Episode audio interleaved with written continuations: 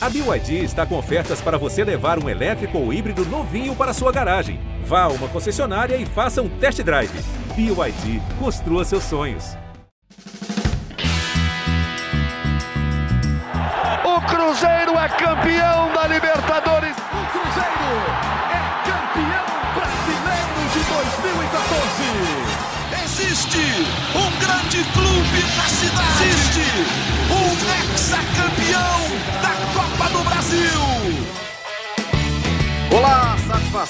Seja muito bem-vinda, seja muito bem-vindo ao GE Cruzeiro, ponto de encontro da imensa torcida azul. Torcida que está feliz depois de uma vitória, a reabilitação no Campeonato Mineiro, 3 a 1 sobre o Democrata de Governador Valadares, lá no Mamudão, lotado de torcedores do Democrata e principalmente do Cruzeiro. Cruzeiro mostrou sua força mais uma vez jogando no interior de Minas.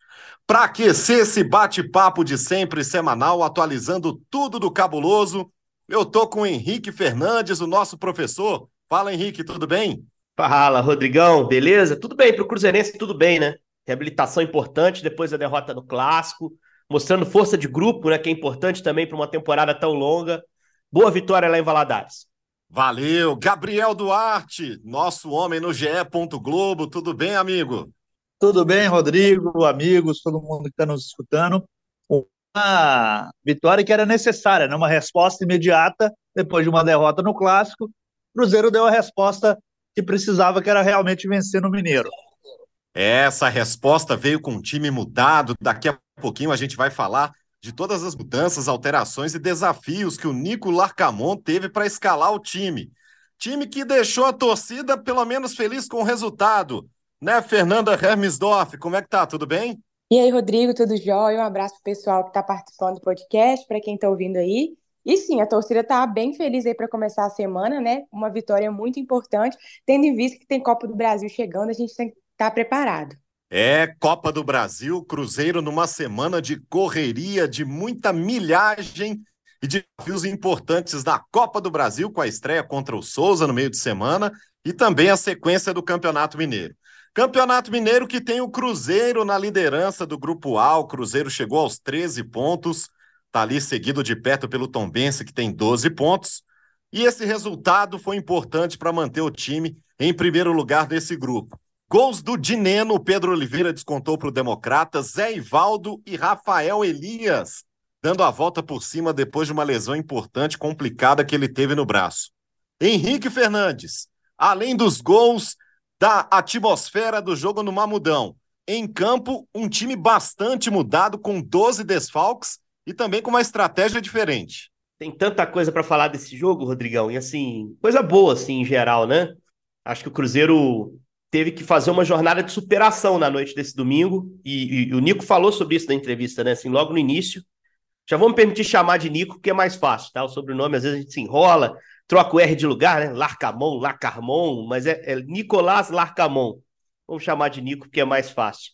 É, ele teve, ele já começou a entrevista, né? Falando sobre os 12 desfalques, sobre a dificuldade que o Cruzeiro teria. A gente sabe que jogar em Valadares é sempre complicado, apesar do Cruzeiro ter uma torcida enorme em Governador Valadares.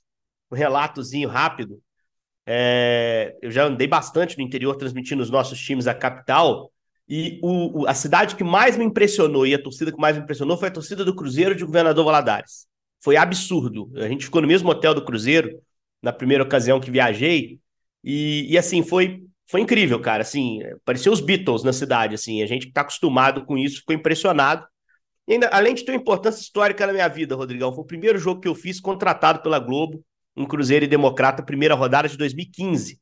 É, eu já tinha feito alguns jogos, mas foi o primeiro contratado. Então, assim, esse jogo tem uma nostalgia para mim, né? E pro, pro Nico Larcamon foi um jogo difícil, assim, de encarar, né? E ele falou sobre os dois desfalques, sobre a dificuldade de jogar em Valadares, ainda teve a chuva, que foi um componente a mais, né? Que dificulta um pouco mais controle de bola, um gramado desconhecido. E como é que você supera esse tipo de adversidade? Com criatividade, com confiança no teu trabalho, confiança no teu grupo e, e, e criatividade, né? A gente viu o Cruzeiro pela primeira vez efetivamente trabalhar com três defensores, três zagueiros, zagueiros mesmo né? Ele sem poder contar com o lateral esquerdo de ofício, embora o Japa já tenha feito na base, ele bota o Japa no corredor esquerdo, mas como um ala, e sustenta a defesa com Zé Ivaldo como zagueiro pela esquerda, Nery centralizado e João Marcelo, que não merece sair do time, porque tem jogado bem, como zagueiro pela direita. Ele fixa esses três, tem o Japa num corredor, ele precisa lançar alguns dos titulares, né? Acho que talvez, se ele tivesse um elenco mais vasto, ou se não tivesse tantos desfalques, ele pudesse poupar todo mundo, mas era uma necessidade escalar alguns titulares. Então ele bota o William no corredor direito, é, joga com Ian Lucas e Machado por dentro. O Machado fez um bom jogo para um jogador que não atua tanto né, quanto em 22 e 23. E um, uma trinca diferente, com o João Pedro na vaga do Robert, com uma indisposição fora do jogo. Arthur Gomes, para mim, o melhor em campo. E Dineno, centroavante, mais uma vez deixando a marca dele. Então, assim, ele estrutura um, um 3-4-3 que eu acho que ele vai querer levar para outros momentos da temporada e que dá uma resposta muito boa diante de um adversário que tem suas fragilidades, mas que eh, assisti alguns jogos, inclusive, do, do, Democrata em Valadares. É um time que em casa tem muita personalidade para jogar e o Cruzeiro não, não deu muita chance para isso. Tomou um gol no contra-ataque, é verdade, mas não deu muita chance para isso. Foi o jogo que o Cruzeiro mais gerou finalizações nessa temporada, Rodrigo, foram 12. O goleiro é, Luiz Augusto, do Democrata, para mim, foi o grande destaque. O Cruzeiro conseguiu produzir oportunidades.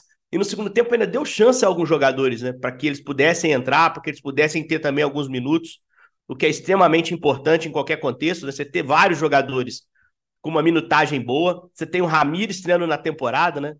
É bem verdade, entrou numa situação é, preocupante, porque você perde por lesão o Zé Ivaldo, você não sabe se ele vai para Paraíba, enfim, o Zé sentiu alguma coisa no segundo tempo. O, o Gabi depois pode até detalhar, mas você põe o Ramiro para jogar um pouquinho, o Ramiro entra bem na estrutura do meio-campo, o Machado é recuado para fazer um papel de zagueiro. É, você coloca um pouco mais de minutos para o Fernando, embora tenha sido ali acréscimos praticamente, acho que ele até poderia ter entrado antes. E o Rafael Elias como uma boa notícia também. E aí é bom a gente situar como é que o, o Nico vê o, o, o Rafael Elias, né? Eu acho que ele não enxerga como centroavante ele junto com o Dinheiro. Ele, ele imagina o, Rafael Elias jogando com o Dinheiro no time, né? Ele não imagina uma competição clara entre os dois. Embora o Rafael Elias tenha sido centroavante para muitos treinadores, no ano passado foi, né? Eu acho que, que ele imagina esses dois jogando juntos com o Rafael Elias na ponta. O Gabi pode até confirmar, mas na pré-temporada, o time ideal não tinha o Arthur Gomes e tinha o Rafael Elias. Isso o Rafael mesmo. Elias fica fora, né, Gabi? Pouco antes do, do, do primeiro jogo da temporada. E aí o Arthur entra no time, ganha confiança do treinador. O Rafael também leva um certo tempo para voltar, mas ele volta, ele, ele, faz o primeiro gol, né? Volta a marcar. E isso também é importante, que o Cruzeiro tem um elenco muito no limite, então é bom você sempre gerar novas opções. Mas achei um jogo muito seguro. Eu temia mais pelo jogo, pelo excesso de desfalques, as mudanças que teriam que ser feitas, a ausência do Matheus Pereira, que é um jogador que normalmente atrai muito o jogo para ele, né? É, mas o Cruzeiro jogou bem. Eu acho que o Cruzeiro fez uma boa atuação e era importante também passar por essa adversidade que foi o, o, clássico contra o América, uma derrota, primeira da temporada, respondendo com uma vitória imediata, né? Para não se complicar no campeonato, para mostrar para o torcedor que o trabalho está tá bem conduzido. E aí, para você ter uma ideia também, a, a, superação física que teve em campo, né? Cruzeiro, além de poupar alguns jogadores, perder alguns que ficaram fora, e aí você já vai ter que mudar muito o time, os que ficaram é, tiveram que superar, porque o clássico foi tão guerreado, tão puxado, que o América poupou jogadores porque estavam muito desgastados no jogo dele, no Independência. Então, assim, o Cruzeiro sai desgastado do clássico, se supera, muda o time, muda o sistema e ganha do Democrata para se consolidar como primeiro do grupo e tá um jogo aí da classificação, ela pode vir já na próxima rodada. Nessa análise tática feita pelo Henrique Fernandes, chama a atenção que o resultado de todas essas modificações é que o ataque, que vinha sendo muito criticado na temporada passada por ser pouco produtivo, aos poucos vai mostrando que em 2024 tá diferente, né, Gabriel? Mais dois atacantes fazendo gol e o ataque respondendo essas críticas, pelo menos mostrando no Campeonato Mineiro até aqui um desempenho melhor do que na temporada passada. É, tem começado bem. O, o Dineno, a gente já viu que a bola precisa chegar nele, né? Os jogadores precisam municiá-lo para que ele faça um gol. Ele poderia até ter feito mais um ontem contra o Democrata, né? O goleiro Democrata, como o Henrique muito bem disse aí, foi, foi muito bem no, no jogo, né?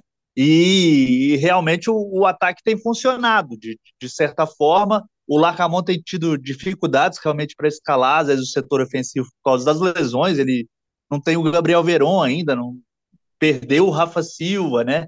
É, hoje, contra o Democrata não pôde ter o Matheus Pereira, ainda não voltou com o Vital, ele tem problemas, mas esse ataque tem funcionado na, na maioria dos jogos ele funcionou, né? Os jogadores responderam, seja com o Dineno, seja com, com o Arthur Gomes, com, com o Pereira, que, que começou muito bem, e isso tem sido, acho que talvez um alívio, a Fernanda pode até falar melhor aí com, com a torcedora mesmo, mas isso é uma boa resposta que o Larcamon conseguiu dar nesse começo de trabalho, porque realmente o Cruzeiro teve muita dor de cabeça com, com esse ataque no ano passado, o Gilberto acabou não rendendo bem, o Wesley, né, que acabou sendo negociado agora com o Internacional, o Larcamon vai tentando encontrar uma forma forma de jogo melhor aí desse setor ofensivo e com, com os garotos, né, o João Pedro, o Robert, que também a gente tem que ver se vai estar disponível para jogar contra o Souza, mas ele, ele vai ganhando opções e vai tentando achar a melhor forma de jogo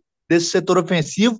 Eu acho que até poderia ter sido um placar até mais elástico contra o Democrata. O Cruzeiro teve condições, criou para isso, para criar um placar mais elástico, perdeu algumas chances assim mais claras, parou no goleiro do Democrata contra um time que ofereceu muita, muita, muito espaço para o Cruzeiro atacar e criar, né? Eu quero ver também como que esse novo esquema que, que o Larcamon é, utilizou, com, com os três zagueiros de origem mesmo, vai funcionar contra times de, de, de um nível maior de dificuldade. Eu quero, quero muito, estou muito curioso para saber como que esse esquema vai funcionar em outros momentos da temporada. Ô, Gabi, para enfrentar time de maior dificuldade, eu acho até que é um esquema mais apropriado, né? Porque você preserva melhor a sua linha defensiva, né? Você conta é. com William e, e Japa, ou Marlon, se for o ala esquerdo. Esses caras te ajudando também. E assim, é uma forma mais natural de, enca encarar, de encaixar o Vichalba, né? Que tá chegando. Que eu acho que vai ser titular desse time, pelo menos na cabeça do Larcamon. Ele vai tentar observar esse cara no time titular como zagueiro pela esquerda, né? Ali é a posição natural dele. Um zagueiro que tem boa saída também, que se apresenta à frente. E aí vale lembrar: são três zagueiros, mas os caras podem sair, podem jogar. O segundo gol do Cruzeiro é do Zé Ivaldo batendo na entrada da área, né?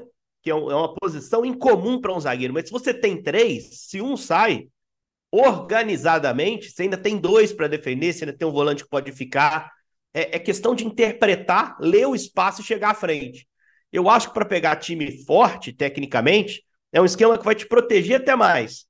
Eu tenho alguma dúvida com três zagueiros de funcionamento, apesar de gostar do sistema de uma forma geral, quando você pega adversários que se fecham. Porque aí você vai ter que ter uma organização boa e uma presença boa dos homens de meio para não desequilibrar o time na frente. Né? Enfim, mas isso é uma discussão tática mais profunda. É melhor a gente ouvir o que a Fernandinha pensa aí, porque a opinião dela sempre vale demais. Fernanda, representante dessa imensa torcida que ontem se fez representada no Mamudão. Henrique Fernandes já destacou. Lotação máxima, 9 mil ingressos. Chamou atenção também torcida do Cruzeiro ao lado da torcida do Democrata sem separação, sem divisão das torcidas e tudo correndo num clima legal, numa atmosfera muito bacana do jogo. Eu sou do interior, sou de Itabira, Henrique Fernandes também é do interior de Minas, é de Juiz de Fora. Quem é do interior sabe o que é ter o time da capital presente na sua cidade, realmente é uma atração. E ontem não foi diferente em Governador Valadares. Mas que sentimento, além dessa festa, ficou também do desempenho do time, Fernanda? É, eu também tenho propriedade para falar, porque eu sou de Patinga e eu sei o amor que. Olha só, é da grande Tabira, olha só. É, eu sou de Patinga, na verdade.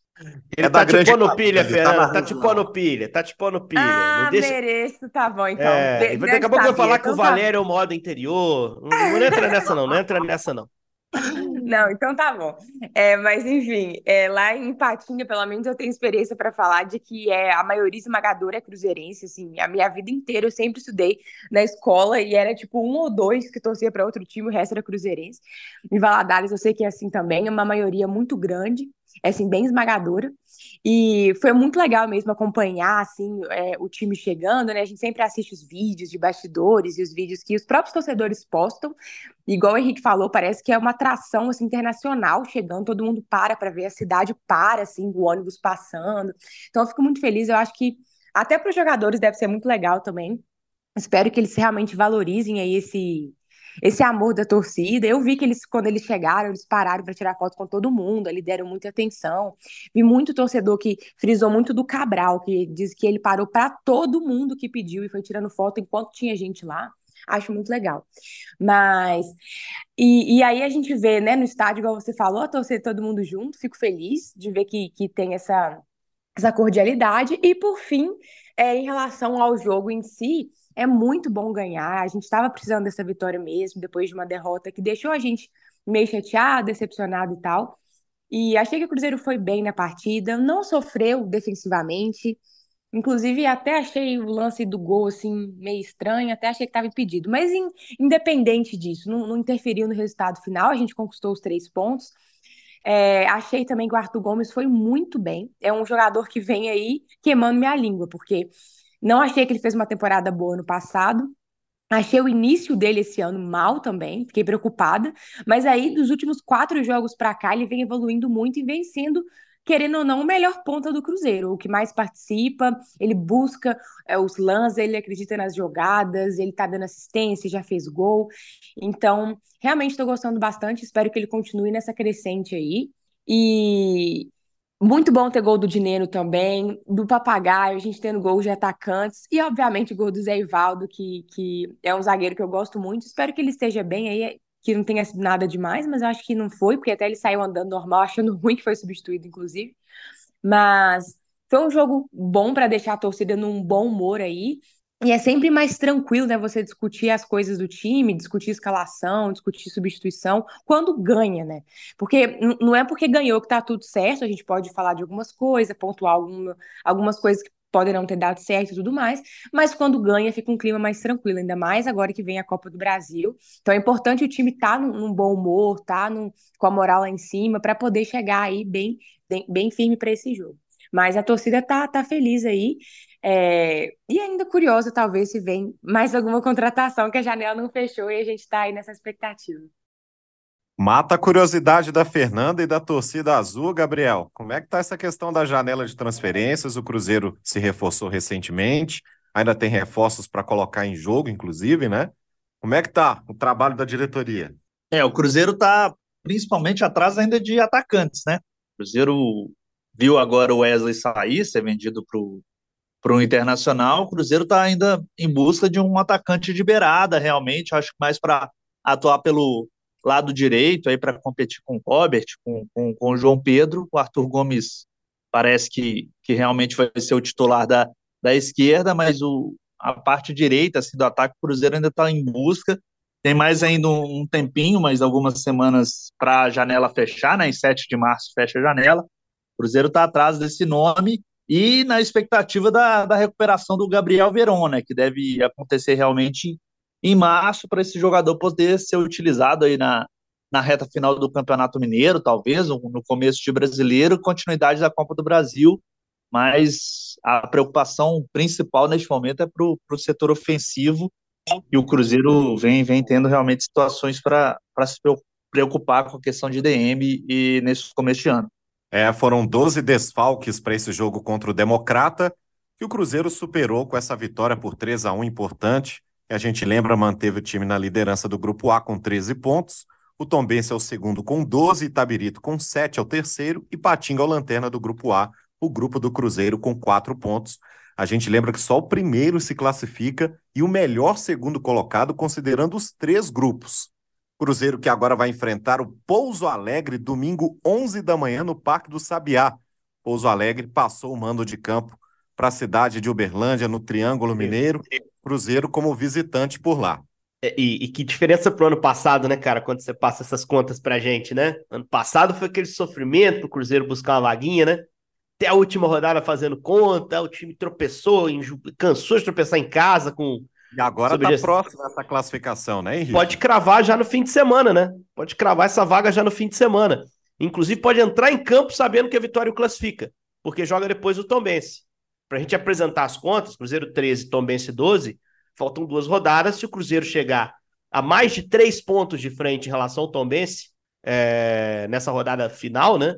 É, nessa rodada penúltima, não importa mais a rodada final para sua classificação, ele vai ser o primeiro do grupo. Né? O Tombense joga com Vila, sábado às sete da noite, no Castor Cifuentes. O Cruzeiro entra em campo só domingo, às onze da manhã, no Parque do Sabiá. O jogo não é em Pouso Alegre. Né? Esse jogo foi, foi passado para Uberlândia, por uma negociação lá envolvendo o Pousão.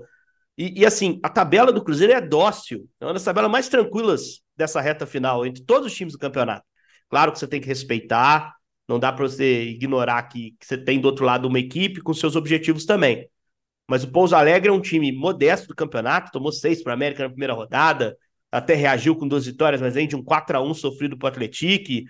É, e na última rodada ele pega em casa, dentro do Mineirão, Uberlândia, que é um time hoje apesar de ter vencido o Ipatinga na última rodada, um time com dificuldades também. Então eu acho que, que o Cruzeiro assim tem caminho aberto para se colocar numa, numa boa posição para essa, essa semifinal, inclusive pensando em melhor campanha. Porque o América teve um tropeço inesperado na partida contra o Vila Nova, pelo que vinha mostrando no campeonato. Meio que jogou no lixo os pontos que ganhou no clássico, né, de certa maneira, né? Ganhou três. É, que a gente pode chamar dois de inesperados. O empate Cruzeiro América não, não seria um absurdo. Mas quando deveria vencer o Vila, empata, então perde dois no jogo contra o Vila. O América poderia ter disparado e não conseguiu. E o América tem uma tabela muito mais difícil que a do Cruzeiro nessa reta final. O América pega o clássico com o Atlético no Independência e fecha com o Tombense em Tombos. É, e o Tombense, mesmo que o Cruzeiro crave o primeiro lugar na penúltima rodada, o Tombense deve chegar à última rodada pensando em melhor segundo lugar. Né? Então, assim, o Cruzeiro, essa rodada, não só o deixa um passo de chegar à semifinal, como deixa com reais condições, ainda está mais na mão do América, que ele tem 14 pontos, o Cruzeiro tem 13, mas deixa o Cruzeiro com reais condições de ser a melhor campanha na primeira fase. E assim sendo, jogar uma finalíssima no Mineirão, jogar por um empate no placar agregado, na semifinal e na final.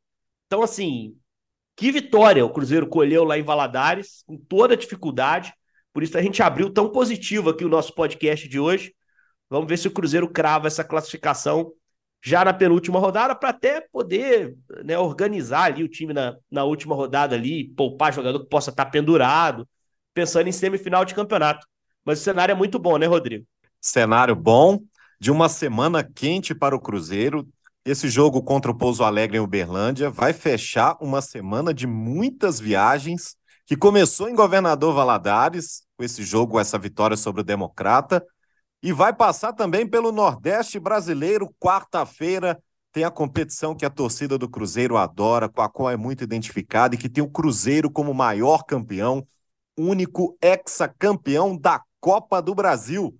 Cruzeiro abre a competição na quarta, 7h15 da noite, contra o Souza, lá no Antônio Marizo Marizão, em Souza, que fica no sertão paraibano. Gabriel Duarte, que logística o Cruzeiro preparou com tantas viagens e tão longas nessa semana? É, pouco tempo para o Larcamon trabalhar. Agora ele está realmente conhecendo a realidade do, do futebol brasileiro, das distâncias, das, das logísticas né, que os clubes têm que, têm que armar aí para conseguir jogar todos os jogos em, em pouco tempo. Né? Cruzeiro foi para Valadares no sábado, jogou no domingo, agora já está de volta a Belo Horizonte e nessa segunda, a gente está gravando segunda, já está viajando já vai viajar para Campina Grande. Cruzeiro vai pegar um voo até Campina Grande, vai ficar lá, vai treinar em Campina Grande e na terça vai viajar de ônibus, Rodrigo. Vai de ônibus até Souza, que é o local da partida, são cerca de 300 quilômetros.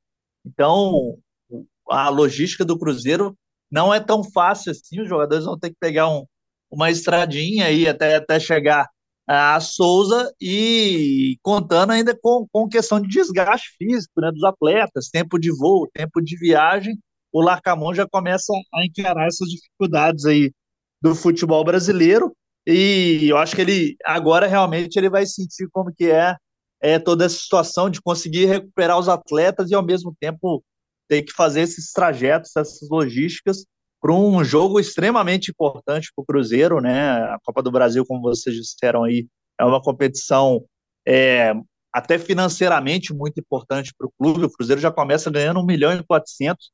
E esse jogo, um jogo único, que o Cruzeiro é, classifica até com empate, vale 1 milhão e 700 aí para o bolso do Cruzeiro para a segunda fase. É muito importante financeiramente para o Cruzeiro chegar longe na Copa do Brasil para conseguir realmente é, moçar mais dinheiro para fazer mais investimentos nessa equipe, né? É, a Copa do Brasil está virando solução financeira para muitos clubes do Brasil. É um dinheiro que realmente não dá para jogar fora. As cotas de participação realmente chamam a atenção. Cruzeiro indo a Souza, no sertão paraibano, cidade de 67 mil habitantes. é importante polo de fósseis e pegadas de dinossauros. É, por isso vai enfrentar o Dino. É Jurassic é Park.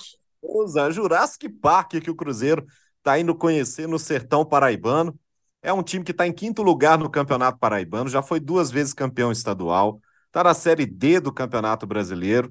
Na Copa do Nordeste já ficou pelo caminho, foi eliminado pelo ABC ainda na primeira fase. Clube novo de 32 anos. E o que mais a gente pode falar desse time, desse adversário do Cruzeiro, Henrique Fernandes? Já sabemos que tem um treinador que é conhecido no futebol mineiro. Só antes de mais nada, Fernanda Hermsdorf deveria ir nesse jogo para poder conhecer lá o Parque dos Dinossauros que tem em Souza. Para poder Alguém ver os patrocina, por favor. É, esse aqui, é, essa aqui é questão. Fora a folga também que tem que arrumar no serviço, né? Não tem jeito. É, é, é muito difícil essa vida de seguir o Cruzeiro, Fê, isso é verdade. Mas seria uma viagem bacana, né? Essas viagens são legais, cara. Porque você vai lá. Eu tive a oportunidade, graças ao Cruzeiro também, de conhecer Murici, no Rio Grande do Norte naquela eliminatória de, de, Copa do Brasil. E assim, pô, fiquei honrado de ir lá, foi legal. Assim, são oportunidades que a profissão nos oferece. E sim, Rodrigo Franco, tem um treinador conhecido do futebol mineiro lá. E um treinador que eu ia destacar alguns pontos do Souza e aguardar ele por último, porque eu acho ele o grande trunfo que o Souza traz para esse jogo para tentar fazer frente ao Cruzeiro, né? Mas vou começar por ele. Paulo César Chardon, nos últimos dois anos, treinou Democrata e aí talvez a Fê se lembre, porque esse jogo talvez ela tenha conseguido ir. 2022, Democrata e Cruzeiro. Cruzeiro ganha no último lance do jogo, gol do Edu. Uma bola cruzada pelo Brock do lado esquerdo. E o Edu cabeceia a bola. Fica até bonito, que ela pega no chão, pega é no travessão. Né? O Gabi vai lembrar também desse, desse jogo. E o Democrata arrumou a casinha pro Cruzeiro. O Cruzeiro não conseguiu jogar. E o Cruzeiro jogando bem naquela época, né? Mas não conseguiu encaixar o jogo no Mineirão. E, e o Chardong era o técnico. E assim, várias vezes ele enfrentou América, Atlético nesses últimos dois anos, fazendo bons enfrentamentos, apresentando uma equipe organizada. Ele, para mim, é o grande trunfo por conhecer até o futebol mineiro, embora o Cruzeiro tenha mudado um pouco o elenco, mas por saber jogar contra time grande, contra time forte tecnicamente. Ele provou isso no futebol mineiro nos últimos anos. Só que tem um ponto, ele acabou de chegar lá, né? Ele não estava treinando a equipe do Souza, o Souza trocou, era o treinador Renatinho Potiguar, da região, é, e aí ele, ele, saiu, entrou o Chardong no último jogo, já ganhou 3 a 0 a última partida, então assim, respirou no campeonato, início é ruim esse ano, até esse último jogo, Souza tinha o pior início no campeonato estadual desde 2017, mas é um time muito difícil de se enfrentar lá no Marizão, que é o campo dele, onde o Cruzeiro vai jogar o jogo, não perde lá desde janeiro do ano passado, quando perdeu para o Campinense. Aliás, 2023 foi um baita ano para o Souza, ele bateu na trave em dois objetivos bem grandes, perdeu a final do estadual nos pênaltis em casa é, para o 13, né? E, e, na Série D, os caras foram ao mata-mata do acesso, chegaram às quartas. Perderam para a Ferroviária, se vencessem, estariam na Série C hoje. Só que reformularam muito o grupo, né? Então, assim, é, é, foi um ano brilhante, 23, até por isso está na Copa do Brasil, mas 24, um elenco bem diferente, com algumas dificuldades para iniciar bem o campeonato. É, também já saiu da Copa do Nordeste, ele teve vaga na pré-Copa do Nordeste, mas saiu para o ABC na primeira fase ainda, derrota por 1 a 0 Logo na virada do ano, acho que dia 6 de janeiro, eles já estavam jogando. E aí, se a gente puder destacar algumas peças do elenco, tem alguns que passaram por Minas. Bruno Fuso, por exemplo, goleiro que o Atlético revelou lá em 2009, depois rodou para caramba. Tem o Alexandre Aruá, que é um meia, foi do Boa Esporte, eu me lembro, um meia de boa técnica, assim, o um segundo homem de meio campo. Danilo Bala também é um, um ponta que jogou no, no Boa Esporte. E chamar atenção para o centroavante deles, Rodrigo. Até por uma história de Copa do Brasil, mas que para o Cruzeirense não é uma história triste, não. Diego Ceará. Sabe em que time ele jogou em 2020? Com certeza vocês não vão saber, né? Não. Diego Ceará era do Afogados, que tirou o Atlético. tirou o Atlético. Ele jogou os 90 minutos daquela partida em que o Atlético foi eliminado nos pênaltis, um jogo que jogou o Atlético na crise naquela ocasião. Então, o centroavante do Afogados vai enfrentar também o Cruzeiro, mas não é não é um time que mete medo, cara. A temporada do Souza não é boa, o início não é bom. Só que é Copa do Brasil, é primeira fase, os caras entram em campo com um sonho, né? Com um desejo de, de fazer história.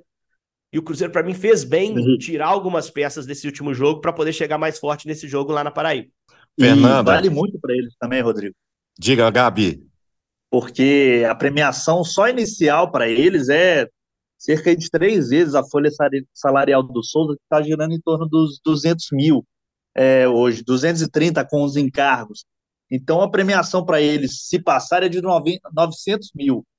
Então, vale muito para o Souza essa, essa classificação contra o Cruzeiro, além de, de, de ganhar também muita repercussão, né? Uma vitória sobre um, um clube gigante como o Cruzeiro, é, vale muita grana para o Souza também para a temporada. É jogo único, é um jogo muito perigoso, geral, sempre, né? Nesses jogos de mata-mata. Claro que o Cruzeiro classifica ainda com empate, mas é sempre um jogo muito perigoso. Então a turma tem que entrar realmente muito ligada para não ter nenhuma surpresa, né? É, Copa do Brasil é sempre uma competição desafiadora, especialmente nessa primeira etapa, jogo único. Então basta uma noite ruim, uma jornada ruim para estar eliminado e comprometer uma sequência numa competição que é sempre muito especial para a torcida Rodrigo, do Cruzeiro. Uma última, última, curiosidade sobre Souza. Souza é a terra do Tiquinho Soares, centroavante do Botafogo, ano passado foi destaque no Brasileiro. Filho mais ilustre da cidade de Souza, interior da Paraíba. É, Paraíba é uma terra sensacional. Já estive por lá, Campina Grande, João Pessoa. É um estado muito bacana, vale a visita. Fernanda, o Henrique Fernandes, o nosso analista de desempenho e guia turístico, já passou todas as dicas da Paraíba, de Souza e também do time do Souza. Gabriel Duarte, nosso analista financeiro, já passou também todas as dicas do Souza em termos monetários. E a torcida do Cruzeiro? Como é que está o coração dela para essa Copa do Brasil? O objetivo para essa temporada, qual seria? Ah, a gente sempre fica muito ansioso para jogar a Copa do Brasil, a gente gosta muito, traz boas memórias.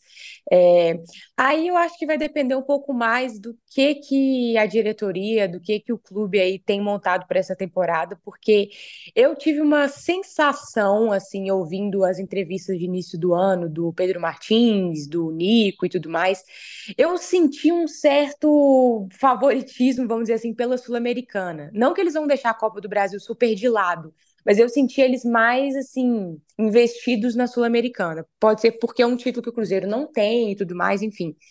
Mas eu acredito que o objetivo seja chegar aí nas oitavas, no, no mínimo, assim, pelo menos para cumprir uma obrigação. É, pelo menos. Né? É, eu acho que o Cruzeiro tem capacidade disso, sim. É, é um time que está vindo em evolução, que está demonstrando um ataque aí, que está conseguindo marcar os seus gols. Uma defesa que não está sofrendo tanto, assim. Teve o jogo contra o América, que foi, acho que, fora do normal. É, então, eu tenho tranquilidade de que o Cruzeiro tem a capacidade de chegar nas oitavas. Mas é como você falou, por exemplo, essas primeiras fases, que é um jogo só, realmente é um dia ruim, um dia como foi, por exemplo, o jogo contra o América, que tá tudo dando errado, no sentido do seu time não tá funcionando direito e talvez outro time lê melhor o jogo, que você pode ser eliminado. Então, é um campeonato que exige muita atenção, muito comprometimento, muita dedicação, porque não tem espaço para erro. É um erro, é um cara que foi expulso, uma falta idiota, um pênalti ali que pode decidir. Então, realmente tem que ter muita é, atenção mesmo para conseguir aí o objetivo.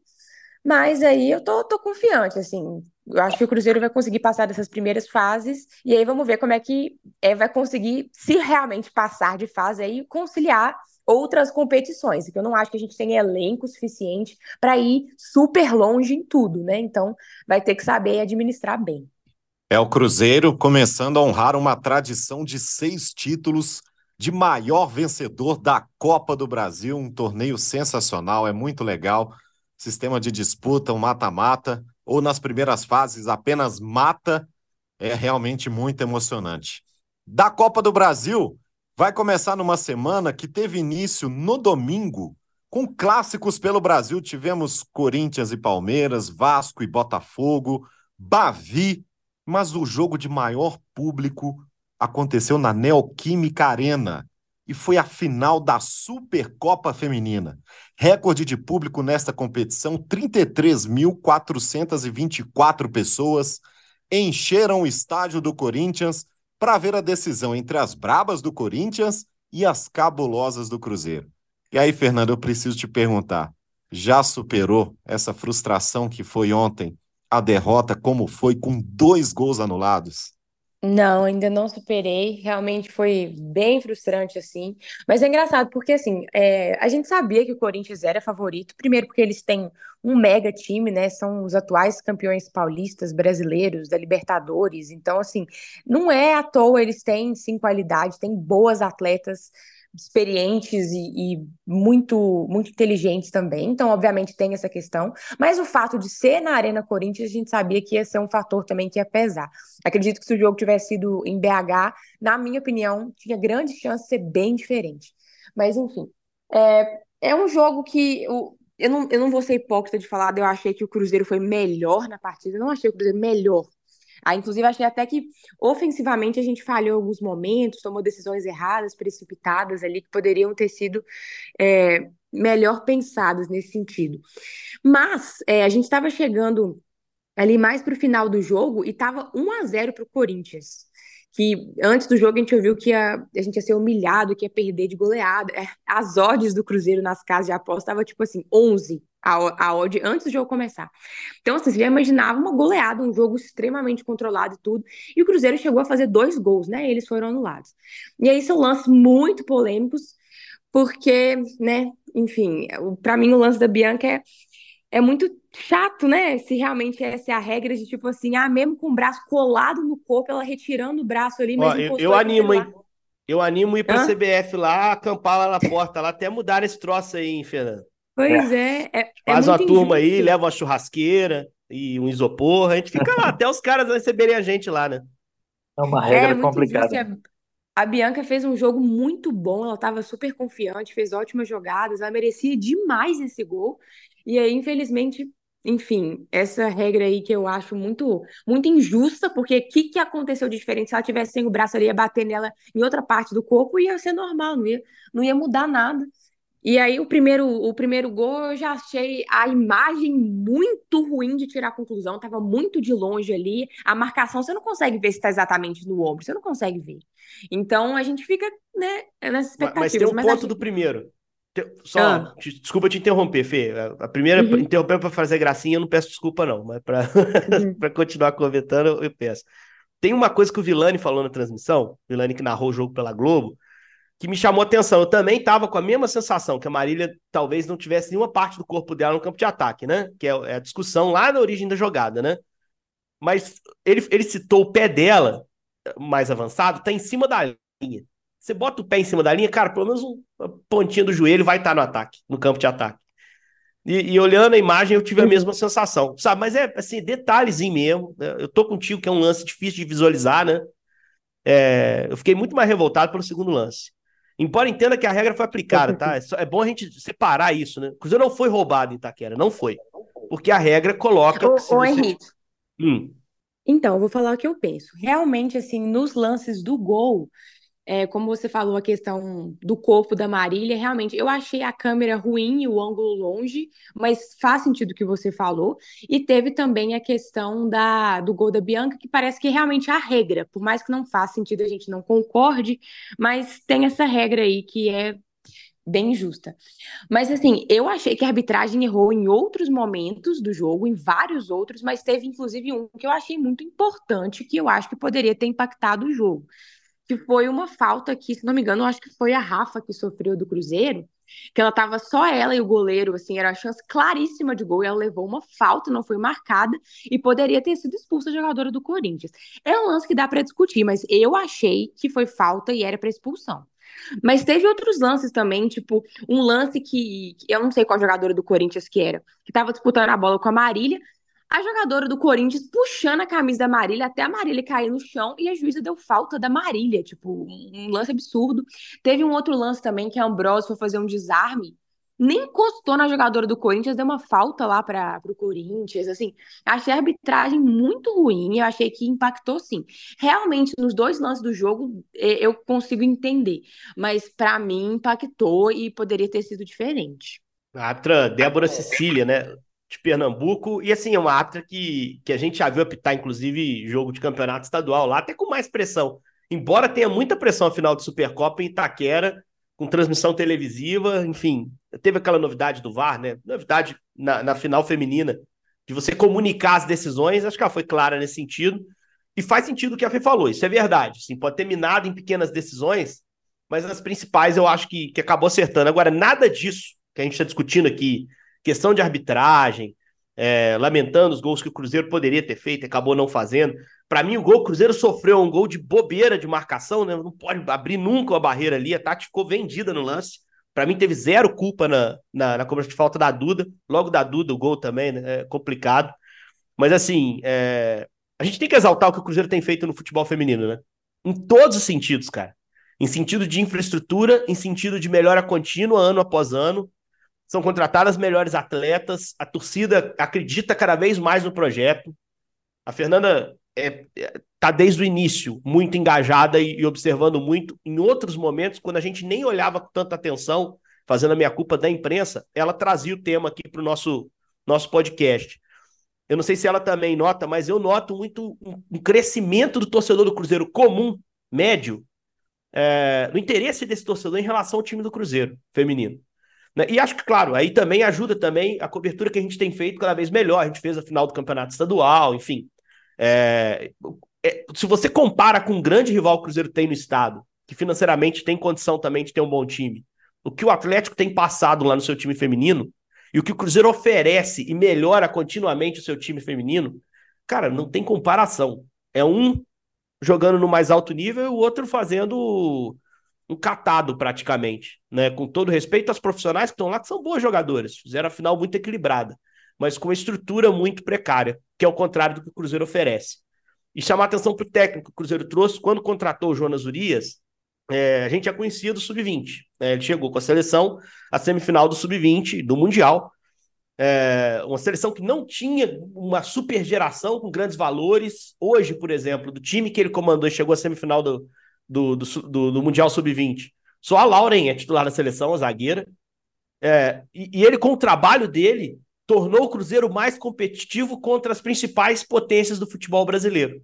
Né? Então, acho que assim, a, o cenário com o Jonas Urias no comando, o elenco que o Cruzeiro tem montado ano após ano, para esse brasileiro que está vindo pela frente é muito bom. Então, se você, Cruzeirense, ainda tem alguma relutância em acompanhar jogo a jogo que o time feminino vai fazer nesse Campeonato Brasileiro, a gente não pode é, afirmar aqui que vai ter resultado de semifinal, no mínimo, que já seria excelente, porque é futebol, é jogo. Mas tudo tem sido montado, construído para isso. Né? Se você tem alguma dúvida, cara, acompanhe. Porque o que o Cruzeiro faz no seu futebol feminino é espetacular. Ainda tem uma craque, que para mim a Bianca Brasil é craque. Né? Ela já era uma jogadora importante no Palmeiras, quando era atleta do Palmeiras, mas lá tinha muita jogadora também de qualidade.